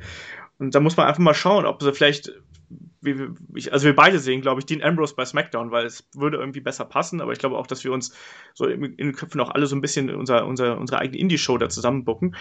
Aber Wobei das nicht so verkehrt ist, weil ich, ich finde, was halt auffallend war beim letzten Pay-Per-View, ähm, die, die Matches, die am meisten Reaktionen zogen, waren komischerweise die mit den, in Anführungszeichen, äh, Neulingen bzw. der neuen Generation. Ja, absolut. Die und, Leute wollen ähm, auch was Neues sehen. Genau, und ich glaube, der Roster-Split könnte auch dafür genutzt werden, diesen Generationen, äh, diesen äh, Generationenübergang äh, einzuläuten, indem man halt beispielsweise bei SmackDown die, die frischen Leute langsam in die, in die Spitze hebt, wie damals bei Batista zum Beispiel auch. Mhm. Der war vor SmackDown nicht der Main Event Guy. Nö, der war der, der Muscle von Evolution eigentlich. Genau, und dasselbe könnten sie halt jetzt auch machen. Dadurch dann hätten sie Main Event Power, beim nächsten äh, Draft dann entsprechend wieder ein paar zu SmackDown, äh, zu, zu Raw rüberschieben und so nach und nach quasi die Altstars gegen die Neustars austauschen. Ja. Ähm, letzte Frage zu dieser Brand-Geschichte. Braucht jede Brand eine Authority Figure, also einen General Manager oder sonst irgendwas? Also glaubst du, dass Stephanie und Shane das unter sich als On-Air-Character aufteilen? Sprich, einer kriegt Raw, einer kriegt SmackDown? Oder wird es einfach, keine Ahnung, SmackDown weiterhin so wie jetzt auch im Prinzip so ein bisschen anonym laufen? Ähm, nee, die werden das auf jeden Fall aufteilen und ich denke auch, dass ähm, Shane SmackDown kriegen wird. Einfach weil es dann passen würde zu diesem frischen Wind. Und äh, das Problem ist ja momentan eh, dass Stephanie und Shane, das, führt ja irgendwie nirgendwo hin. Äh, nee. Das stagniert und die müssen diesen Split machen. durch den Split könnten die jetzt erstmal getrennt voneinander auch nicht mehr Promos miteinander halten, ihre eigene Sache aufziehen und dann wiederum die Story einbauen, wenn man dann die Ratings betrachtet, beispielsweise sollte SmackDown mal über War sein, und dann das als, als große Fehde zwischen den Brands machen, dann würde es wieder passen. Aber die müssen auf jeden Fall dass jeder Brand einen sehr starken General Manager hat. Ja, glaubst du, da kommt vielleicht doch irgendwie jemand von außen nochmal mit da rein? Also ich bin ja immer so jemand, der gerne Paul Heyman noch im Kopf hat. Äh. Super, du bist nicht der Einzige. Äh, er hatte nämlich, ja, bei Mantifa hatten ein paar User auch geschrieben, äh, dass sie sich halt Paul Heyman jetzt wünschen bei SmackDown. Ich würde es mir auch wünschen, aber es wird nicht passieren, weil, ähm, wenn man bedenkt, wie damals Paul Heyman gefeuert wurde, da war er halt Chef bei SmackDown und SmackDown war halt stärker als War. Ja. Ähm, er ist halt ein, ein Dickschädel bei sowas. Und ich glaube, das kommt halt nicht gut, weil Gerüchten zufolge soll es ja immer noch so sein, selbst mit den zwei getrennten Writing-Teams, dass halt immer noch Vince und Triple H am Ende das letzte Wort haben. Und das ist nichts für Paul Heyman. Ja, ich glaube auch, dass äh, er nicht dauerhaft eine größere Rolle spielen wird, einfach weil der, er da, glaube ich, ich glaube, er will halt lieber sein eigenes Ding machen, so in dem Sinne. Also so, so habe ich immer das Gefühl und ich glaube, dass er da nicht so gut mit den anderen harmonieren wird. Das befürchte ich leider auch, obwohl ich ihn halt gerne wieder regelmäßiger irgendwie in den Shows sehen würde. Und als Manager passte halt, oder als, als äh, äh Anwalt passte halt da eigentlich nur zu Brock Lesnar und der ist ja, der hat ja eh einen Freifahrtschein im Prinzip. Also ich glaube, dass der einfach bei Raw dann wann auftauchen wird, so wie es ihm halt passen wird. Und das war's dann aber auch. Äh, ich glaube, Paul Heyman hätte schon Bock, aber ohne Limitierung. Und das gibt es bei der WWE aktuell nicht mehr. Nee, das wird auch nicht mehr funktionieren. Also. aber es wäre halt schön, jemanden zu haben, der halt am Mix stark ist, wobei Shane das auch machen könnte. Ja. Äh, er muss halt dann auch jetzt nur langsam wieder eine Art Profil erhalten und raus aus dieser Geschwisterfehde, weil die führt aktuell zu nichts, die schwächt eigentlich nur WWE aktuell. Ja. Es ist ja auch keine richtige Fehde, oder? Also irgendwie, die beiden funktionieren ja irgendwie miteinander mit ein bisschen Kabelei, aber ich habe halt nicht das Gefühl, dass man da jetzt irgendwie Wunder wie was draus gemacht hätte aus diesem wie gesagt, ich habe dieses, dieses, diese Promo von Vince McMahon im Kopf, der sagt, zerfleischt euch und dann am Ende geben sich die Hand und jetzt irgendwie läuft sie dann trotzdem eigentlich ganz gut. Also. Ja, ich glaube, das ganze Ding ist einfach nicht geschrieben oder nicht richtig durchdacht. Fing ja schon mit der War-Sendung nach WrestleMania an, wo laut Storyline eigentlich Shane jetzt hätte nicht General Manager von War werden können. Und dann Vince einfach sagt, äh, okay, dann mach mal. Diese, diese ganze Authority-Figure-Storyline ist ja eh eigentlich komplett für einen Eimer, wenn es mal so ist, weil die halt einfach so kurzfristig eigentlich gedacht ist. Und ich glaube auch, so wie ich das ja mitbekommen habe, gab es ja auch diesen Brand-Split ähm, sehr kurzfristig, sodass. Naja, äh, ich hab, Es ist alles sehr kurzfristig. Eben, also das, das ist. aktuell, äh, die haben. Ich glaube, Vince hat zum ersten Mal seit über zehn Jahren richtig Bammel, wenn er die Ratings sieht und er weiß nicht, was man machen soll und nimmt so jeden Strohhalm, wo das Publikum reagiert. Bei Shane ist halt das Publikum ausgerastet. Und äh, damit hatten sie wahrscheinlich nicht gerechnet. Sie wollten ihn wahrscheinlich nach WrestleMania wieder weghaben, aber die Reaktionen waren so stark, dass sie gesagt haben, okay, mach mal schnell. Aber sie wissen halt gar nicht, wo es hinführen sollte. Dabei hat das halt viel Potenzial. Ja, also ich glaube, es hätte auch viel mehr Impact gehabt, wenn man vielleicht diesen Brandsplit auch bei einer Sendung angekündigt hätte. Ich fand, dass das jetzt so über Social Media und so ging. Ist das nicht ein bisschen merkwürdig? Bin, oder bin ich dazu oldschool einfach? Also. Nee, vor allen Dingen, man hätte das super als, als Fehde zwischen den Geschwistern machen können. Nach dem ja. Motto, äh, ein, zwei Wochen lang, der eine sagt das, der andere das. Und dann gibt es irgendwann von wegen so, Vince, jetzt reicht's, jeder macht sein Ding, nächste Woche gibt's die Duo. Ja, und dann kriegst du auf einmal ein Video bei YouTube oder bei Facebook, wo dann Stephanie und Shane harmonisch ankündigen, so, ab jetzt gibt's dann wieder zwei Brands. Ja, ja, es ist einfach, wie du schon sagst, es ist zu harmonisch, das, das passt nicht und ähm, ja, mal schauen, was jetzt noch bis zur Draft geschieht. Wobei ich noch ganz lustig finde beim Monster Split, ähm, SmackDown hat ja jetzt einen neuen Sendeplatz bekommen. Ja. Wo es live übertragen wird, ist komischerweise genau derselbe Sendeplatz wie TNA ihn hat. ja, oh, der, du meinst, das ist dann der äh, Tuesday Night War? Äh, das ist eher äh, der Todesstoß für TNA. Ja, absolut. Ich meine, sind wir ehrlich, TNA pfeift eh auf dem letzten Loch. Und ich frage mich auch Vielleicht, immer, Entschuldigung, vielleicht machen sie ja nochmal sowas wie damals mit der WCW mit Shane. Ja. Das, das fände ich super. Ich meine, TNA wird nichts kosten. Nee. Äh, ein paar Talente haben sie, aber wenn, wenn sie dann einfach äh, zeitgleich dann echt das durchziehen. Das, das wäre zumindest nochmal ein Potenzial. Das Problem einfach bei der WWE ist, sie haben keine Konkurrenz mehr. Ja. Und das, das merkst du einfach. Und durch diesen Roster-Split schaffen sie sich in Anführungszeichen selber Konkurrenz, wenn auch nur äh, imaginär. Aber es ist zumindest das Gefühl da, dass irgendwo eine Konkurrenz wieder da ist. Und ich glaube, das ist auch wichtig. Ja, ja, irgendwie muss da halt ein bisschen Bewegung rein, einfach, dass irgendwie was passiert.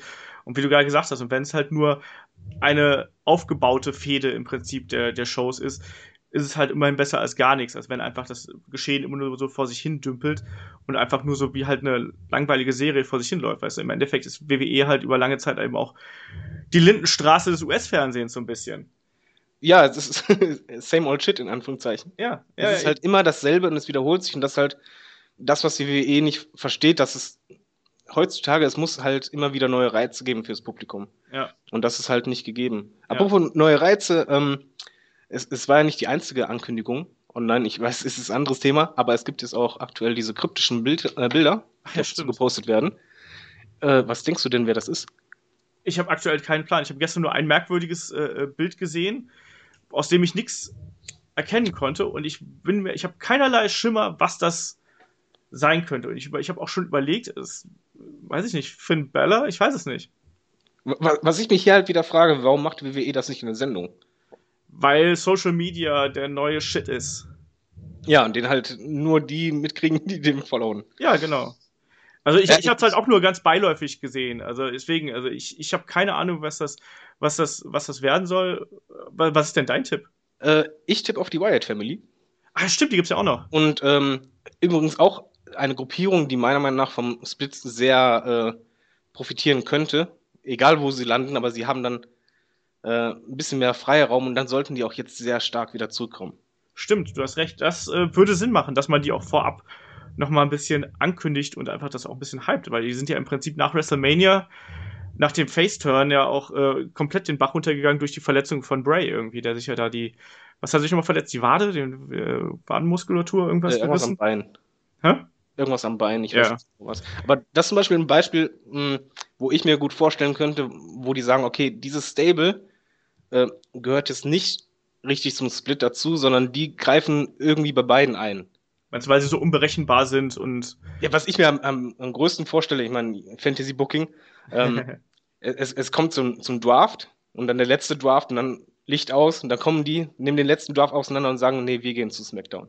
okay, ja. Als Beispiel. ja. Dass, dass die einfach sich durchsetzen, dass sie wieder richtig stark sind, weil auch wieder verschenktes Potenzial bislang. Ja, absolut. Also das, äh, was mit den Whites passiert ist, also die, allein was jetzt bei WrestleMania passiert ist, war ja eigentlich die komplette Demontage der, des Charakters und auch dieser überhastete Turn dann von den Whites bei, ähm, bei in der darauffolgenden Sendung war ja auch einfach, ah, keine Ahnung. Ich weiß halt nicht genau, ob man die nochmal vernünftig aufbauen kann oder ob das Ding einfach komplett durch ist. Äh, doch, man, man, man kann es meiner Meinung nach, ähm, weil die sind vor allen Dingen glaubwürdig, nur halt, die dürfen die weder äh, turnen noch sonst irgendwas, die müssen als Ziels wiederkommen und dann richtig das, das Mystery-Zeug durchziehen. Ja, aber die dürfen halt auch nicht jetzt die. Siehst du die dann als Babyface, Heel oder als irgendwas dazwischen? Äh, eigentlich als Heel beziehungsweise als, als gar nichts, weil ähm, die sollten ihr eigenes Ding durchziehen. So Ja, wie, wie der Undertaker quasi. Undertaker war lange Zeit weder Heel noch Face oder Tweener, sondern er war einfach der Undertaker. Ja, ja, also ich sehe es auch halt so, dass die einfach für sich selber stehen sollten und einfach zerstören sollten, vor allem. Also ganz egal, wen, wen, wen sie da halt gerade haben, aber die müssen halt irgendwie da ihre eigene, ihren eigenen Weg gehen und ich glaube, ansonsten funktioniert es halt nicht. Aber es, ich, hast du eigentlich irgendwas Neues von Luke Harper mal gehört? Meinst du, der ist wieder fit nach seiner, äh, nach seiner Beinverletzung? Keine Ahnung, aber ich glaube, ähm, diese Botschaften, das dürfte erst der Anfang sein. Das heißt, es dürfte sich noch ein paar Wochen ziehen Ja, und äh, bis dahin dürfte der fit sein. Ja. Und selbst wenn nicht, die müssen ja nicht unbedingt einen, einen richtig fetten Ball raushauen. Es reicht ja schon, wenn sie da sind und sagen, jetzt ist Ende und die anderen greifen zum Beispiel ein. Ja, ich denke da immer vor allem an die Matches, weißt du, weil ja Strowman und äh, Rowan sind jetzt ja nicht gerade die Leute, die jetzt tolle Matches worken können. Deswegen brauchen die einfach auch einen Harper dabei, der ja eindeutig wrestlerisch der stärkste aus dieser ganzen Gruppierung ist. Ja, wobei, anfangs könnten sie es halt so machen, so wie die Whites aufgetaucht sind. Ähm, die erste Zeit waren ja vor allen Dingen Promos äh, das, was wichtig war. Ja, das reicht ja bei denen auch. Also die musst du ja gar nicht mal ständig im Ring sehen. Also wenn Bray Wyatt da seine Promos hält, das reicht ja. Oder wenn sie halt einfach reinkommen und irgendjemanden zerstören, das passt auch. Also da gibt's genug Möglichkeiten. Aber stimmt, die Whites wären halt auch noch, äh, sind ja im Prinzip aktuell so ein bisschen untergegangen. Und da wäre es auch noch interessant zu sehen, wo man die hinstecken könnte. Die, da könnte ich mir aber auch vorstellen, dass die halt eben bei, bei Raw sind, einfach, weil Jo, das würde gehen. Also, ähm, aber generell, ich glaube, egal wo sie landen oder was man mit ihnen macht, sie würden vom Split profitieren. Einfach weil das jetzt zum Beispiel eine Gruppierung, die war jetzt halt nicht mehr im Main Event richtig drin. Und die könnte man jetzt so leicht wieder da reinpushen.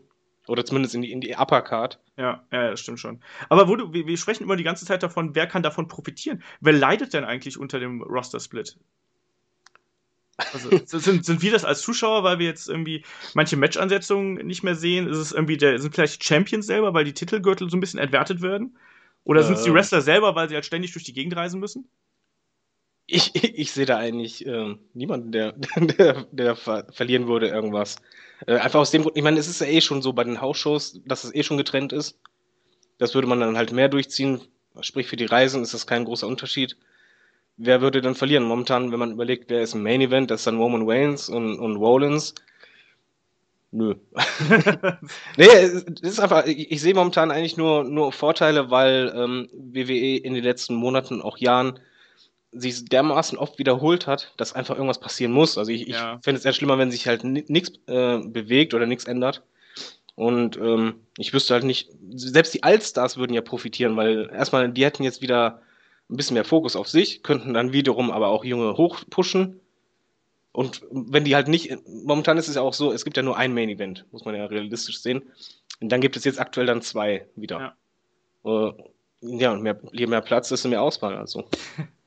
Ja, ich bin mal gespannt, wie lange man das dann auch wirklich durchzieht, weil dadurch, dass der erste Brandsplit ja so lang ging, im Prinzip war der halt auch irgendwann ziemlich, also zum einen wurde er halt verwässert und zum anderen war er auch relativ ausgelutscht. Also ich glaube, das wird auch eine Herausforderung sein, da die richtige Länge zu finden, wie lange man das machen kann, ehe man die Rosters wieder zusammenlegt. Weil es, man, es ist natürlich jetzt ganz weit rausgedacht, aber wenn du jetzt halt die nächsten fünf Jahre diesen Brandsplit hast, weiß ich halt auch nicht, ob das so gut ist. Aber. Nee, es, es müsste mit, mit einer Art äh, Invasion oder ähnliches müsste es dann enden. Ja. Aber ich, ich würde es halt jetzt wahrscheinlich so drei Jahre oder ähnliches äh, durchziehen, um halt die neuen Main Eventer zu kreieren ja. allen, als Profit, äh, profilieren. Und dann gibt's halt die Invasion. Was sie halt nicht machen dürfen, ist wie am Ende äh, von der damaligen Roster Split, dass die dann halt ähm, ein bisschen auch den User verarschen, indem sie halt zum Beispiel John Cena am Anfang der, der Show gedraftet haben und am Ende der Show wieder zurück. das werde ich nie vergessen, wie dann die Halle so am Buhen waren, weil das einfach beschiss war. Die müssen das schon sehr ernst nehmen und auch durchziehen. Ja, ja, ich glaube, das ist halt auch das, das Schwierigste, was wir halt machen müssen, dass sie es einfach konsequent durchführen. Ansonsten, wie du gerade gesagt hast, fühlen sich da die Zuschauer verarscht und wissen halt nicht genau, warum soll ich das, das Produkt jetzt noch ernst nehmen. Ne? Also das, äh, das macht es dann halt enorm schwer. Aber ich denke, dass wir dann auch den Brand-Split, also für den Moment, also ich meine, noch ist ja noch nicht mal viel bekannt. Also alles, was wir jetzt hier reden, ist ja rein Spekulation. Ja, wobei, Entschuldigung. Ja. Ähm, doch, es, es gibt jemanden, der verlieren würde. Am, Nämlich? Am Split. Äh, NXT. Das, ja, ja, da, ich bin halt gespannt, was man daraus macht. Also wie, wie man das, wie man das halt eben regelt, weil im Prinzip, wie du schon sagst, also es gibt ja eh drei Brands, ähm, aber ich befürchte halt auch, dass NXT eben da viel Talent verliert und erstmal so ein bisschen diesen Drive, den es lange Zeit gehabt hat, naja, dass das dir halt verloren geht. Ja, vor allem NXT hat ja auch davon profitiert, dass halt die beiden Main-Shows halt sehr berechenbar waren, sehr, sehr äh, gleich sich immer anfühlten und, und waren. Und NXT war immer ein bisschen anders. Wenn jetzt zum Beispiel SmackDown dann jetzt dazu kommt und auch ein bisschen anders wird, dann, dann muss NXT sich erstmal wieder äh, gegenprofilieren. Ja, ich meine, wenn es nach unserem Booking ginge, ginge wäre es ja so, dass äh, SmackDown ja eigentlich die NXT-Show wäre. So ein bisschen. so, so, so, in etwa. NXT-Show mit ein bisschen mehr Star Power. Ja, genau. Und da, ich glaube, das wäre ja sogar das, was die Fans sehen wollen. Also das ist ja das Traurige. Ja, ja, eben. Also und dann, aber da, da auf der, dann, dann beraubst du halt NXT seines Alleinstellungsmerkmals. Und da wird es eben schwierig, auch für die Liga. In meinem Ansatz, die haben zwar genug junges Talent. Ich meine, das, das Performance Center ist ja voll bis oben hin und die versuchen ja auch aktuell da neue Leute hochzuziehen. Aber WWE wird auch auf lange Sicht nicht drumherum kommen, da nochmal ordentlich nachzurekrutieren. Also Allein den Leuten mal auch ein bisschen Zeit zu geben. Also es, es darf nicht nochmal sowas passieren wie nach WrestleMania, dass sie einfach Leute hochziehen, die noch nicht so weit sind. Naja, aber da, wenn du jetzt das NXT-Roster aktuell anguckst, ist es halt auch schon recht dünn. Äh, ja, also Takeover liest sich genauso wie, wie das davor. Ja, ja, eben. Und das, das ist halt das Problem. Wenn die jetzt nochmal, wenn die jetzt nochmal einmal rübergehen und Samoa Joe, Finn Bella, Bailey und ich weiß nicht wen, vielleicht noch American Alpha oder so hochziehen, dann musst du im Prinzip NXT komplett von Null starten. Und ich weiß halt nicht, ob das dem Standing der, diese, dieser Brand halt eben gut tut und ob auch die Leute das dann noch gut finden werden. Also das wird schwierig. Ja, müssen wir mal gucken, was kommt. Ja, genau. Ich meine, bislang ist ja, wie du schon sagst, noch nicht so viel bekannt. Äh, bekannt ist ja nur, dass die Draft eine Woche vorher sein soll. Genau, am 11. Juli wäre das, glaube ich, dann. Ähm, am 19. Juli ist die erste Sendung von SmackDown, die erste Live-Sendung von SmackDown. Da bin ich übrigens sehr auf die Einstellquoten der Draft gespannt. Ich auch. Also ich, äh, normalerweise waren das immer die Shows, die halt richtig äh, Publikum gezogen haben. Aber auch da mal sehen. Ne? Also ich bin mir da nicht mehr so sicher, ob halt die, Klasse, die klassische äh, Wrestling-Audience da noch so drauf abfällt. Ich glaube zwar, dass es einen, einen, Sprung geben wird. Die Frage ist halt, ob man das dann auch längere Zeit halten wird. Ne? Ähm, ja, ich bin gespannt. Also ich freue mich jetzt als, als Fan und noch nicht mal als Mark einfach auf diese Draft erstmal. Ähm, wie ich bei, bei, unseren Usern halt auch gesehen habe, denen geht es genauso. Ja. Also ist halt eine, eine große Spannung vor allen Dingen jetzt endlich mal wieder da, weil man halt eben nicht weiß, was passiert, wie wird das am Ende aussehen. Und das müssen sie nutzen. Das Schlimmste, was halt passieren kann, dass sie die Draft quasi ähm, mit, mit Undercard, äh, was sie dann erstmal beginnen und auch durchziehen bis zum Ende, dann kommen halt ein, zwei Main-Event-Spots. Das wird zu wenig. Die müssen im Grunde genommen jetzt, so wie beim allerersten Draft, wo auch The Rock da geschoben wurde, jetzt richtig einen raushauen. Ja. dann haben sie, glaube ich, auch die Chance, dass die Einschaltquoten bei beiden Sendungen nach oben gehen. Ja. Äh, würdest du eigentlich, das, da gab es ja doch letztens eine Umfrage, ich weiß gar nicht, bist du WWE Network-Abonnent? Ja. Also würdest du auch zusätzliches Geld bezahlen, um äh, Raw und SmackDown dann äh, ohne diese ewig lange Zeitverzögerung im Network zu sehen? Ähm, ja, es kommt nur an, darauf an, wie viel. Ähm, ich ich finde es halt generell vom Network ähm, sehr enttäuschend. Ich wusste es vorher nicht. Ich hatte gesehen, man kann War gucken, hieß es halt. Ich wusste aber nicht, dass es halt mit Verzögerung ist. Ach so, okay. Alles. Hm. Und ich glaube, ähm, das ist auch momentan das Geschäftsmodell, da kann die WWE nichts für, wegen Lizenzen äh, an den TV-Sendern. Aber das ist sehr kontraproduktiv für sie, weil sie haben im Grunde mit dem Network äh, eine Datenbank, die so mächtig ist und jeden Fan eigentlich bei Laune hält, aber nicht das Aktuelle. Das ja. Aktuelle kriegt der User nicht mit. Also warum sollte er im Fernsehen einschalten, wenn er sich primär dann wahrscheinlich im Network die alten Sachen oder halt die, die Unterhaltungssendungen anschaut? Er ist ja eh beschäftigt, aber ja. er hat ja gar keine Option zu gucken, außer halt im TV oder halt über illegale Streams oder sonst was. Was ist aktuell wirklich los? Und ja. ich finde, das ist halt ähm, eine schlechte Idee, was sie ganz schnell ändern müssten. Ja, ja, also ich, ich muss aber auch halt äh, dazu sagen, dass zum Beispiel für mich, als jemand, der jetzt nicht jede Woche äh, viereinhalb, fünf Stunden Zeit hat, um Wrestling zu gucken, also ich würde zwar auch das Angebot wahrnehmen und gerne mal zwei, drei Euro mehr investieren ins Network, wenn ich halt die Sendung da quasi auf Abruf äh, relativ schnell hätte. Äh, allerdings gehöre ich auch zu den Leuten, die dann hin und wieder mal sich einfach nur die YouTube-Videos anschauen, weil die halt vollkommen ausreichen. Ja, aber das finde ich dann fatal, weil das erklärt dann auch ein bisschen die Einschaltquoten. Ja, natürlich, natürlich. Aber da hat sich halt auch das, das Sendeverhalten geändert und WWE hat zwar mit dem Network eigentlich einen Schritt dahin gemacht, dass man äh, auf diese Zielgruppe zugeht, also sprich die Leute, die streamen und YouTube und sowas nutzen. Andererseits aber ist halt eben durch die Verträge, wahrscheinlich auch mit den TV-Stations, ist es halt nicht möglich, den entscheidenden Schritt noch zu machen, wie du gerade gesagt hast, um wirklich tagesaktuell da die Sachen nachzuliefern. Ich, ich sehe es halt auch aus marketingtechnischer Sicht ähm, verschenktes Potenzial, weil mit dem Network hast du ja quasi, äh, du kannst alle ähm, Sehverhalten der User genau sehen, in welchem Moment was passiert ist.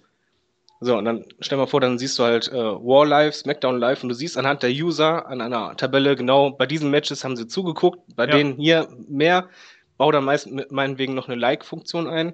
Ja. Die halt keiner in der Sendung sieht, aber die die sehen. Und dann, dann hast du äh, ein richtig mächtiges Tool, wo du vor allen Dingen mal wirklich mitkriegst, was wollen die User, weil bei den TV-Quoten ist es halt doch relativ grob. Du hast zwar dann Viertelstunden in Amerika, wo man sehen kann, ob du Leute verloren hast oder gewonnen hast. Das kann aber auch zig andere Gründe haben. Eben, das ist ja auch immer nur theoretisch, weißt du, ob, das, ob die jetzt umgeschaltet haben, weil irgendwie was anderes auf einem anderen Kanal lief oder weiß ich nicht, ob es einfach zeitlich zu lang ist, wie auch immer. Also deswegen, also ich, ich halte das halt auch für einen Fehler, dass das noch immer so althergebracht läuft und ich hoffe auch, dass sich das da auf lange Sicht ändert. Ja, aber ich glaube, dann beschließen wir einfach mal diesen Podcast. Wir sind schon wieder gut über die Stunde drüber. wie immer. äh, und ich würde mal sagen, äh, ich bedanke mich erstmal bei dir, David, äh, dass du dir Zeit genommen hast, trotz Fußball äh, heute Morgen nochmal so ein bisschen über den Brandsplit und auch ein bisschen über John Cena zu plaudern. Gerne wieder. Und ähm, ja, ich bedanke mich bei unseren werten Zuhörern. Äh, beehrt uns auf Facebook, auf Twitter, ähm, auf headlock.de. Ähm, da gibt es dann auf jeden Fall die neuen Ausgaben. Nächste Woche gibt es dann mal wieder eine Live-Ausgabe, nämlich von WXW Shortcut to the Top. Da werde ich mit einem anderen David vor Ort sein und wird da einen kleinen Live-Report machen. Außerdem noch Interviews führen. Ich hoffe, dass das alles funktioniert. Und bis dahin wünsche ich euch auch noch ein schönes Wochenende, eine gute Wrestling-Woche und Bleibt uns treu, hört vielleicht auch die alten Ausgaben und bis Sonntag dann. Tschüss. Tschüss.